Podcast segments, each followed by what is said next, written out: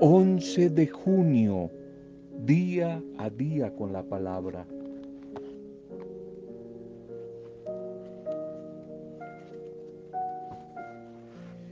El sabio, el prudente, actúa siempre con cordura, pero en cambio el terco, el necio, se jacta de su necedad.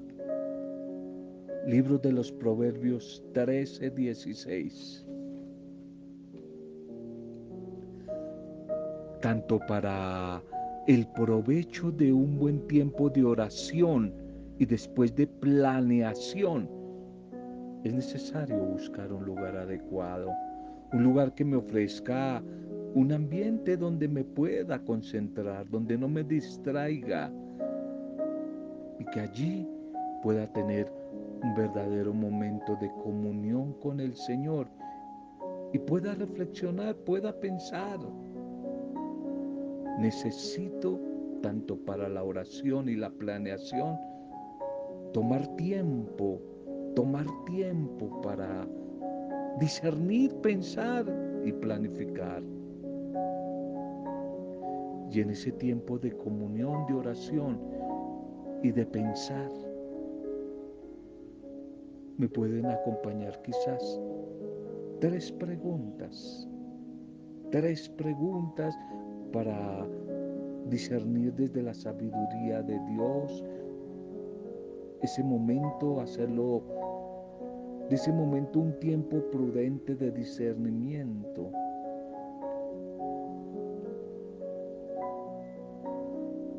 te invito a que te hagas hoy mismo estas tres preguntas. ¿Dónde estoy ahora? ¿Dónde estoy ahora? ¿Dónde quisiera estar? ¿Y cómo puedo llegar allí donde quisiera estar?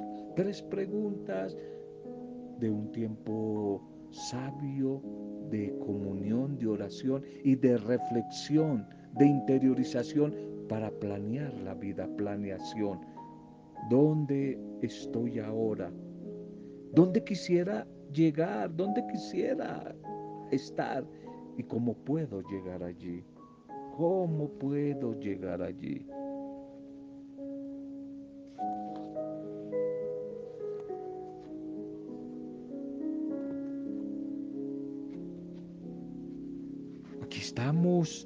Deseando que palabras de bendición, lo mejor del amor de Dios, te acompañe a ti que recibes este audio, acompañe tu familia, acompañe tu microempresa, acompañe tu pequeña comunidad, tu pastoral. Un saludo para cada uno de ustedes, nuestra intercesión por sus vidas, por sus familias, por las que la están pasando mal en alguna área de su vida.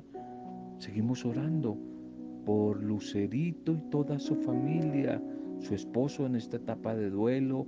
Seguimos orando por Lucilita, por su salud integral. Seguimos orando por todos los que de una u otra manera tienen quebrantos en la salud física, en la salud interna, en la economía, tantas dificultades que aparecen por ahí. Saludo y bendición para todos ustedes nuestra oración por los que hoy están cumpliendo años, los que están de cumpleaños, celebrando un aniversario, una fecha importante, especial, nuestra oración por ustedes y nuestro deseo de bendición para cada una de sus vidas. Un feliz, bendecido día para todos ustedes. Vamos a un segundo mensaje ya finalizando semana, hoy sábado finalizándose, hermana. Llamemos el mensaje para hoy. Solo simples administradores. Solo somos simples administradores. Evangelio de Lucas 12:43. Bienaventurado aquel siervo al cual cuando su Señor venga lo encuentra actuando el bien solo somos simples administradores. ¿Cuánto vale esta joya? Preguntó Jaime, ansioso por tener esa reliquia. No tiene precio, respondió el propietario de la gema. Ah, entonces no la vende. Dije que no tiene precio, pero podemos hacer un trato si tú quieres poseer esta gema, esta joya. Y Jaime pregunta, ¿cuál es el trato? Si quieres de verdad esta joya, dame todo el dinero que tienes en tu bolsillo y tus ahorros, sean mucho o poco, eso entra a la cuenta. Si le doy todo mi dinero, entonces no tendré con qué comprar combustible para mi auto, contestó Jaime. No te preocupes por el auto, también entra en la cuenta. ¿Qué? contestó Jaime. Y entonces si le entrego mi auto, ¿cómo podré llegar, a, llegar a casa? ¿Y cómo podré llegar a abrazar y hablar con mi esposa? Ah, es que también tienes casa y también tienes esposa, pues también esas dos entran como parte de pago. También entran como parte de pago. ¿Y qué más tienes? Pregunta el vendedor a Jaime. ¿Quiere todavía más? ¿Sabes si tengo que darle todo eso? Pues ya no quiero, no me interesa su joya. Espera, escúchame, le dijo el vendedor. El trato te conviene mucho a ti. Tú quieres la joya, ¿verdad? Sí, pero no a este costo. Y si te digo que puedes llevarte esta joya y continuar usando indefinidamente todo el dinero que tienes y el que ganarás después de tener la joya, y seguir usando el auto y seguir usando tu casa donde vives y todos tus bienes como si fuesen tuyos y seguir con tu esposa, ¿aceptarías, Jaime? Y Jaime sin dudarlo sonriente dijo, claro que sí, claro que sí. Entonces sacamos trato. Bien, claro, de una. Pero hay solo una condición más, le dijo el vendedor. ¿Cuál es? ¿Cuál es y yo la cumpliré? La condición, dijo el vendedor, es que uses todo como si fuera tuyo. Todo como si fuera tuyo. Pero eso sí, que no olvides, que no olvides que ya no lo es. No es tuyo, no es tuyo. Eres un simple administrador. Porque en cualquier momento volveré a pedirte cuentas y evaluar ¿Cómo estás usando lo que te presto para que lo uses como si fuera tuyo? Pero el dueño soy yo, le dijo el vendedor. Si lo usas bien, si sabes usarlo, administrarlo bien, te lo seguiré confiando, te lo seguiré prestando. De lo contrario, si administras mal todo esto, vendré y te lo quitaré todo. Si tuviéramos así de claro el concepto de ser buenos administradores en la vida, Dios quizás nos confiaría más, mucho más. Va a decir por allí el Evangelio que el que es fiel en lo poco va a recibir más y va a ser fiel en lo mucho. Si tuviéramos esto claro, que Dios bendice, pero especialmente reciben más los y las buenas administradores. Dios nos confiaría muchísimo más de lo que tal vez ahora estamos administrando. ¿Y qué es lo que estamos administrando? Primero la vida, nuestra propia vida, los padres, la vida de sus hijos, las parejas, la vida del otro, las familias, la vida, la vida, si administráramos bien, no solamente los bienes materiales, las vocaciones, las profesiones, los talentos, los carismas que el Señor nos ha regalado, sino administráramos bien nuestra relación con Él, la bendición, el encuentro con Él y las bendiciones, las añadiduras. Cada vez, cada vez recibiríamos muchísimo más. Cada vez recibiríamos mucho más. La ley del buen administrador, que si es fiel, va a recibir cada vez más bendición de nuestro buen Dios. Y quizás esa ley del administrador tiene una, del buen administrador, tiene unas características, unos rasgos. El primero, el valorar. El buen administrador valora lo que es él mismo, la vida, y valora lo que tiene. Y de hecho valora la vida de los demás. Valorar, valorar.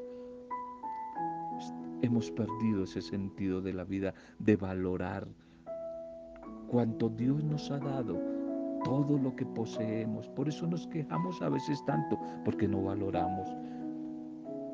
Los hijos no valoran a los padres, los padres muchas veces no valoran a sus hijos, no nos valoramos unos a otros, no valoramos la profesión que tenemos, no valoramos nuestra ciudad, nuestro pueblo, nuestro país, por eso la destruimos, no valoramos la ecología, la naturaleza.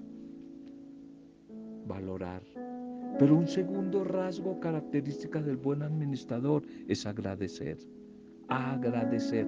Una persona que valora, agradece, agradece. ¿Qué mundo el que estamos viviendo? Un mundo ingrato, donde creemos y pedimos todo como si fuera una obligación. Se habla solo de mis derechos, mis derechos, pero poco de mis deberes. ¿Cómo hemos perdido esa palabra mágica que trae bendición? La gratitud, la gratitud que atrae la bendición. La gratitud. Tercer rasgo del buen administrador. El compartir con otros la bendición. Compartir con otros la bendición. El compartir multiplica la bendición a mi vida como buen administrador.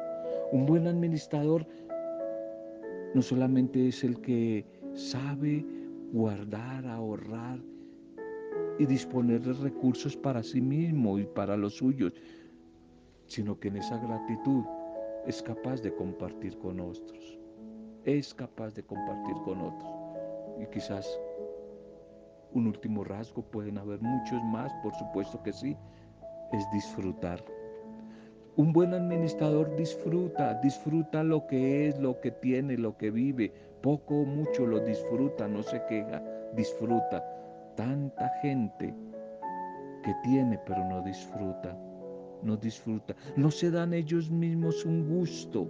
Tanta gente que y trabajan y trabajan y piensan solo en tener cada vez más dinero, pero no se dan unas vacaciones, no se dan un viaje, no se dan un gusto, un gusto a ellos, adquirir algo que necesiten, que les gustó, porque es el fruto de su trabajo. Pues bueno, somos solo administradores, no dueños.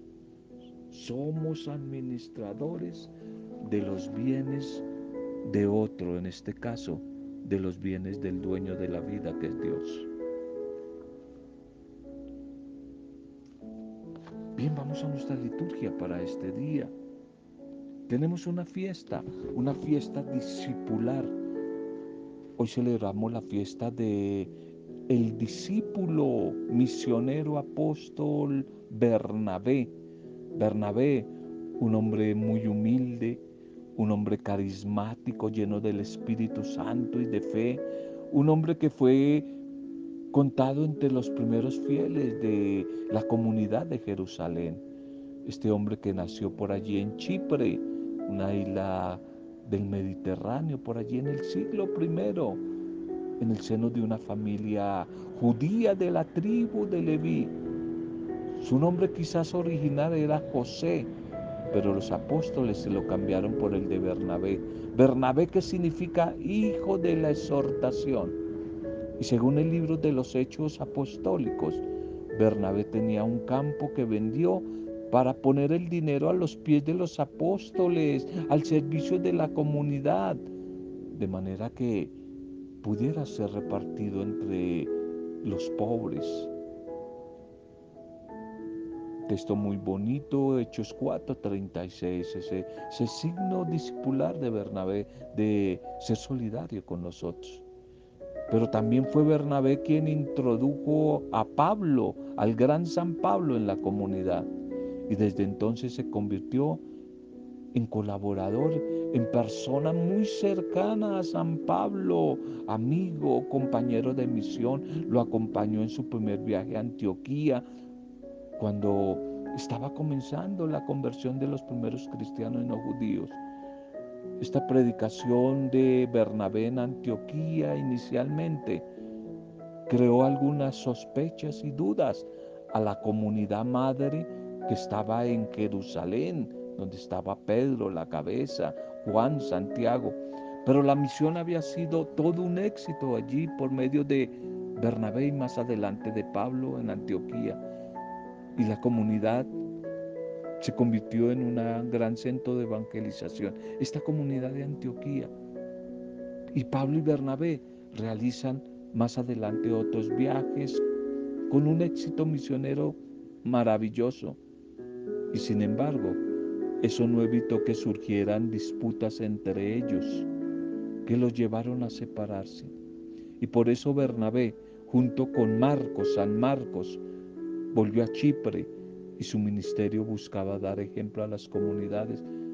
Y quizás por ello trajo por su propio eh, trabajo, Luchó él por, por su propio trabajo, soportó con paciencia las persecuciones, los insultos, los ataques, las calumnias, todo por el valor del Evangelio. Y se dice que murió martirizado en Chipre. Bernabé, fiesta, fiesta de Bernabé apóstol. Miremos la primera lectura. Hechos de los apóstoles 11, 21, 26 y 13, 1 al 3. Bernabé era un hombre de bien, lleno del Espíritu Santo y de fe. Por aquellos días gran número creyó y se convirtió al Señor. Y llegó noticia a la iglesia de Jerusalén y enviaron a Bernabé a Antioquía. Y al llegar y ver la acción de la gracia de Dios, se alegró mucho y exhortó a todos a seguir unidos al Señor con todo empeño como era hombre de bien, lleno de Espíritu Santo y de fe, una multitud considerable se adhirió al Señor. Y más tarde salió para Tarso en busca de Saulo. Lo encontró y se lo llevó a Antioquía. Y durante un año fueron huéspedes de aquella iglesia e instruyeron a muchos. Y fue allí en Antioquía donde por primera vez llamaron a los discípulos de Jesús cristianos. Y allí en esta iglesia de Antioquía había profetas, había maestros. Bernabé, Simeón apodado el Moreno, Lucio el Sireneo, Manajén, hermano de leche del virrey Herodes, y Saulo. Y un día que estaban ayunando y dando culto al Señor, el Espíritu Santo dijo, apárteme a Bernabé y a Saulo para la misión a que los he llamado. Y volvieron a ayunar y a orar, les impusieron las manos y los despidieron. Amén. La iglesia dejándose guiar por los acontecimientos, especialmente por la dirección, la guía del Espíritu Santo, poco a poco va encontrando su camino. Los cristianos perseguidos, cristianos expulsados de Jerusalén, no se acobardan ante las dificultades, ante el peligro, ante las acechanzas, sino que fundan comunidades, nuevas comunidades por donde van pasando, por donde van llegando después de anunciarles el Evangelio. Y ejemplo de ello es la fundación de la comunidad de Antioquía, que tiene una etapa fundamental en la expansión de la iglesia Y es el mismo Espíritu Santo, Pentecostés. Están en el tiempo de Pentecostés. El Espíritu que empuja a los apóstoles hacia los grandes centros vitales, los centros de influencia del mundo de entonces. Pero no solo los anima, los impulsa a crear nuevas comunidades locales, sino a incorporarlas a la unidad de toda la iglesia. Y aquellos lazos de fraternidad que se empiezan a dar, de solidaridad que se van creando entre las diversas comunidades, hacen posible que Bernabé, un hombre muy generoso, un hombre humilde, pacífico, gran conciliador, cuya memoria celebramos hoy. Bernabé que pertenecía a la comunidad de Jerusalén, fue enviado como misionero a la comunidad de Antioquía. Allí se hace testigo de la acción de la gracia de Dios entre los hermanos. Y quizás razón por la cual Él se alegra, los anima, los motiva, los exhorta a seguir por ese camino que no va a ser fácil. Más aún, fue a buscar a Pablo y lo trajo allí como colaborador en la evangelización. Sin lugar a dudas, este Bernabé influyó mucho, influyó decisivamente en el desarrollo de la fe en gran parte de esa iglesia naciente. Por eso debemos orar y trabajar nosotros para que nuestras comunidades cristianas, nuestras pequeñas comunidades cristianas, hayan personas como Bernabé, personas, mujeres y hombres que sepan ver siempre el bien allí donde se está y que se alegren por ellos y que sean solidarios con ellos, que crean en las posibilidades de las personas, de los integrantes de esa comunidad, que los valoren dándoles confianza y que se fijen no solo en los defectos, sino en las fuerzas positivas, en las virtudes que existen en la comunidad. ¿Cómo necesitamos como Bernabé y la comunidad de Antioquía, personas pacificadoras, conciliadoras, no personas que dividan la comunidad y formen chichoneras. ¿Cómo necesitamos de personas dialogantes, que sepan respetar la diversidad, que sepan mantener en torno suyo la ilusión por el trabajo de la evangelización en medio de un mundo que no hace las cosas fáciles. No nos va a colaborar la propuesta del mundo a nosotros, los servidores del Señor.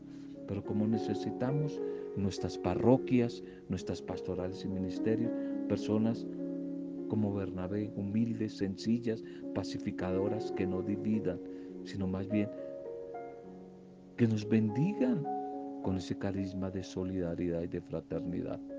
El Evangelio para hoy el Evangelio para hoy es Mateo 10, 7, 13. Vayan y proclamen el reino de los cielos. Por aquel tiempo dijo Jesús a sus apóstoles, vayan y proclamen que el reino de los cielos está cerca. Curen enfermos, resuciten muertos, limpien leprosos, echen demonios y lo que han recibido gratis, denlo gratis. No lleven en la faja oro, plata ni candelilla, ni tampoco alforja para el camino, ni túnica de repuesto, ni sandalia, ni bastón. Bien merece el obrero su paga. Cuando entren en un pueblo o aldea, averigüen si hay allí gente de confianza y quédense en casa hasta que se vayan. Y al entrar a una casa, saluden. Si la casa se lo merece, la paz que le desean vendrá a ella, y si no lo merecen, la paz volverá a ustedes. Amén. El Evangelio de hoy también plantea el tema de la misión y el objetivo de la misma misión va a ser siempre anunciar la buena noticia de la llegada del reino de Dios, que según la mentalidad legalista de los judíos de aquella época, dependía solo de su propio esfuerzo. En cambio, la novedad traída ahora por Jesús como gran predicador, como maestro de vida, es que el reino ya está aquí, no hay que esperarlo, ya llegó, ya llegó en él. independientemente del esfuerzo humano. Y ese reino que ha llegado a través de Jesús viene cargado de señales concretas, señales realizadas gratuitamente como curaciones, como resurrección de muertos, como purificación de leprosos, como expulsión de demonios. Los excluidos siempre van a tener un lugar prioritario, importante en la comunidad cristiana.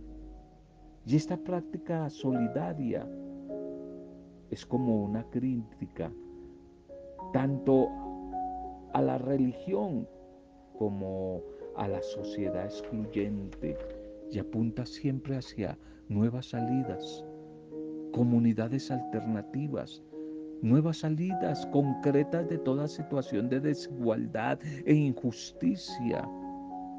Pero la misión también es camino, es todo un camino, un proceso. Exige ir de un lugar a otro, es itinerante, avanzar, superar obstáculos, ya no dejarse vencer por el cansancio o por el rechazo de los seres humanos. Y estos apóstoles, estos discípulos misioneros que hoy somos tú y yo, la iglesia misionera, los bautizados. Esta iglesia debe siempre confiar absolutamente en la gracia, en el talento, en la gracia, en la bendición que poseen y que van a anunciar a otros. Por eso no se deben ellos apoyar en ninguna seguridad humana para anunciar la buena noticia del reino, sino más bien que van desprovistos de todo, confiados y abandonados solamente en la fuerza del mensaje que llevan y completamente entregados a la providencia divina. Dependen de lo que los otros les ofrezcan. Aparecen ellos como desprovistos de todo, siempre necesitados de todo, cuando en realidad llevan consigo la mayor riqueza, el don del reino. De esta forma, enseñan a los demás la actitud fundamental para acoger el don de Dios, que la pobreza, la confianza y el abandono. Fiesta de un modelo de discipulado, la fiesta de Bernabé. Pidámoslo hoy al Señor, que podamos, ojalá, recibir parte del espíritu misionero apostólico de Bernabé. Señor, yo sé y mis hermanos saben en quién hemos creído, en quién hemos puesto nuestra esperanza, en quién hemos puesto nuestra confianza. Señor, sabemos que tu amor nunca falla, que tu misericordia es eterna. Aunque a veces no sea fácil entender la razón de ser de ciertos acontecimientos de la vida que no entendemos, Señor. Pero sabemos en el fondo que tu misericordia nos rescata, tu misericordia nos protege, nos libera, nos salva. Señor, que como resultado hoy del encuentro con tu palabra, podamos ir llegando a alcanzar la meta, siempre con los ojos puestos en ti, que nuestros oídos solo oigan el sonido de tu voz y nuestro corazón busque su descanso solo en ti, Señor. Te damos gracias, alabamos y bendecimos tu nombre porque día a día tú nos alimentas con tu palabra, nos alimentas con el testimonio de discípulos, misioneros, apóstoles, como el de hoy, como Bernabé, misioneros que han sabido ofrendar su vida con valentía, con generosidad. Regálanos, Señor, la bendición como ellos de serte fiel a ti en medio de las dificultades que estemos atravesando o que tengamos que atravesar. Serte fieles a ti en la misión, esa misión que tú nos has confiado. Que de tal manera, Señor, podamos presentarnos ante ti satisfechos por haber hecho lo que teníamos que hacer, por haber hecho la tarea que tú nos pediste.